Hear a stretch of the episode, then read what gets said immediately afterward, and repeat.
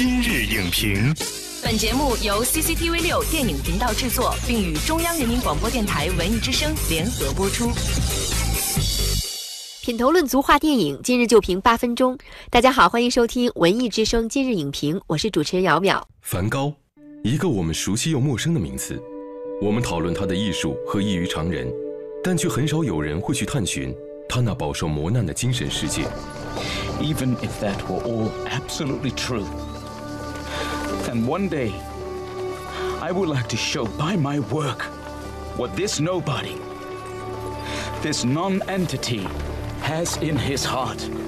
本期今日影评特邀艺术大众化传播平台意外艺术创始人、影评人易公子萧寒，带您一同探秘梵高心灵中那片孤独又明亮的星空。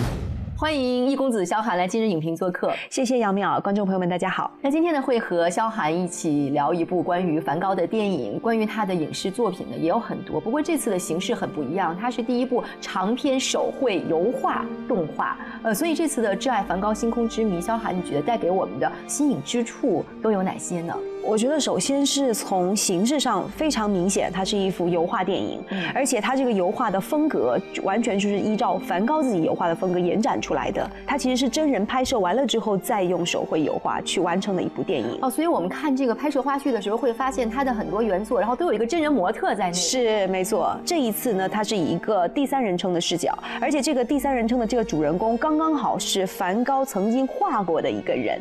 是一个邮差的儿子，他在送信的过程当中接触了很多在梵高生前最后一个月接触的这些人，嗯然后由他们的口中去详细的去了解梵高最后的人生。这部电影的名字叫《挚爱梵高：星空之谜》。对于前四个字“挚爱梵高”，我们比较好理解。那么“星空之谜”，我们该怎么去理解呢？星空大家都知道，这是梵高最著名的一个画作了。在很多人的印象当中，星空等于梵高。就我们很多人认识梵高，其实都是从那幅画开始的。是没错，那之谜就很简单了，就是其实他是在详细的描述梵高这个人人生的一个。谜团，从事实上来讲叫死因之谜，但是我觉得往更开了讲是梵高的人生悲剧之谜。原本我们都知道梵高是自杀，但是这部电影里面呢，却提出了另外一种说法：梵高到底是自杀吗？嗯，还是死于他杀？或者他是自杀，但是却因为别人的一句话，所以结束了自己的生命？然后从追问当中，逐渐逐渐的去展开梵高的人生。所以其实它是有一种推理的过程在其中的。它是用对话去推动这个情节，一步一步往下发展的。用户会被他的对话带进去，你会发现说，哎，好像在这个人的嘴里面，梵高是这么死的；在另外一个人的嘴里面，好像又有了不同的说法，罗生门的那种效果。对，当你再去接近最后真相的时候，你以为是这个样子，突然间一下，他又给了你一个大大的意外。He wanted to die. I know that. Why would he say there's no one to blame unless he thought someone might be blamed? He said that because there was someone. Me. 但是从这部电影当中，其实我们通过一幅一幅的画作，我们更感受到的是梵高心中的那一份美好。那么在这样的情绪渲染的过程当中，然后最后呃看到梵高结束了自己的生命，虽然他是通过一个很诗意的方式来展现的，但是会不会有点突然？事实上，在我们接近梵高精神世界的过程当中，你一点都不会觉得梵高的死是一个意外。印象深刻的一个场景，好像是在一个客栈里面吧，老板娘的小孩就过来找梵高叔叔，让他画一只鸡。然后呢，梵高说好，刚要落笔，这个老板娘就马上出来把自己的小孩抱走。他为什么要这样呢？事实上，他是害怕梵高的，他害怕自己的小孩受到伤害。其实孩子的精神世界和梵高是很接近的，是的很能够去对话的。是我们就可以看到，在这个镜头里面，梵高是一个特别落寞的样子。嗯，事实上，他是一个内心饱含着赤诚的人。就是像一个孩子一样，嗯但是当每一次面对这个世界的时候，世界都以冰冷回应他，嗯一次又一次，一次又一次。每一个情节其实都是在不断的去压垮梵高，嗯不断的去向他的精神世界产生巨大的冲击。嗯所以梵高之死，不管他的死因是什么，他的死其实是一个意料之中的事情。我记得有一个评价让我印象非常深刻，他说去表现痛苦很容易，但是在巨大的痛苦当中去表现热烈。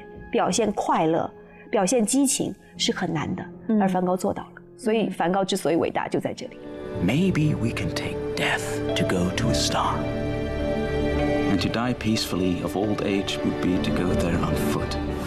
我们可以通过这部电影来了解梵高的情感，那我们怎么通过这样一部电影来看懂梵高的画呢？我们都知道梵高的作品，他的风格是极其鲜明的，色彩是相当浓烈跟厚重的。对，而且梵高的画，其实你盯久了，你就会觉得那些东西好像都在动一样，在旋转，真的好像在旋转，是一个漩涡一样。那再一个呢，有一百二十幅梵高非常经典的画作。我记得在这个电影院的时候，每当出现一幅比较熟悉的画的时候，大家都会那个我认识。甚至还有一幅我印象最最深刻的是麦田里乌鸦。当这个主人公走到这个麦田的时候，非常的安静，突然间一个石子下去，哗，乌鸦全起来了。就梵高的那幅画作，突然间一下就生动起来了。所以那个时候，其实观众的心也是唰的一下跟着动起起来了那种感觉。当我们去走进这部电影的时候，我觉得最大的一个亮点，事实上它是用一个大众艺术去解读小众艺术，嗯，就是用电影这种大众艺术去解读绘画这个小众艺术。可能当时我们一开始去了解梵高，我可能知道这个名字，我可能知道他若干幅画，但是我并不知道他为什么那么抓人。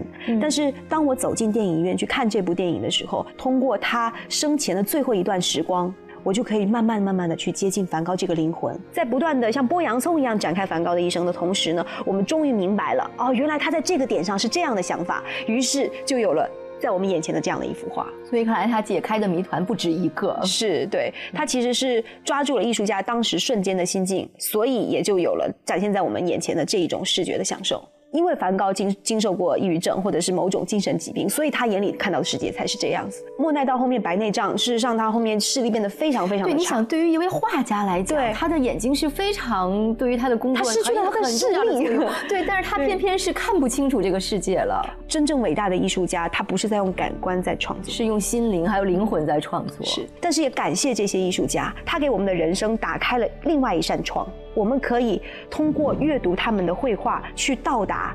那样一个可能我们原本原本完全没有办法触及的精神世界，我觉得这是这个艺术家留给这个世界最最宝贵的财富。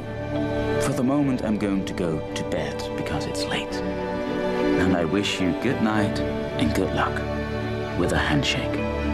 Your loving Vincent.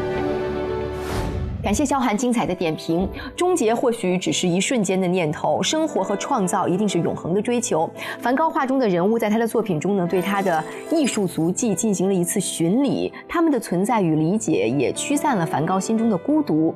挚爱梵高不仅仅是创作者的表达，也是梵高与他的艺术作品之间最亲密的互动。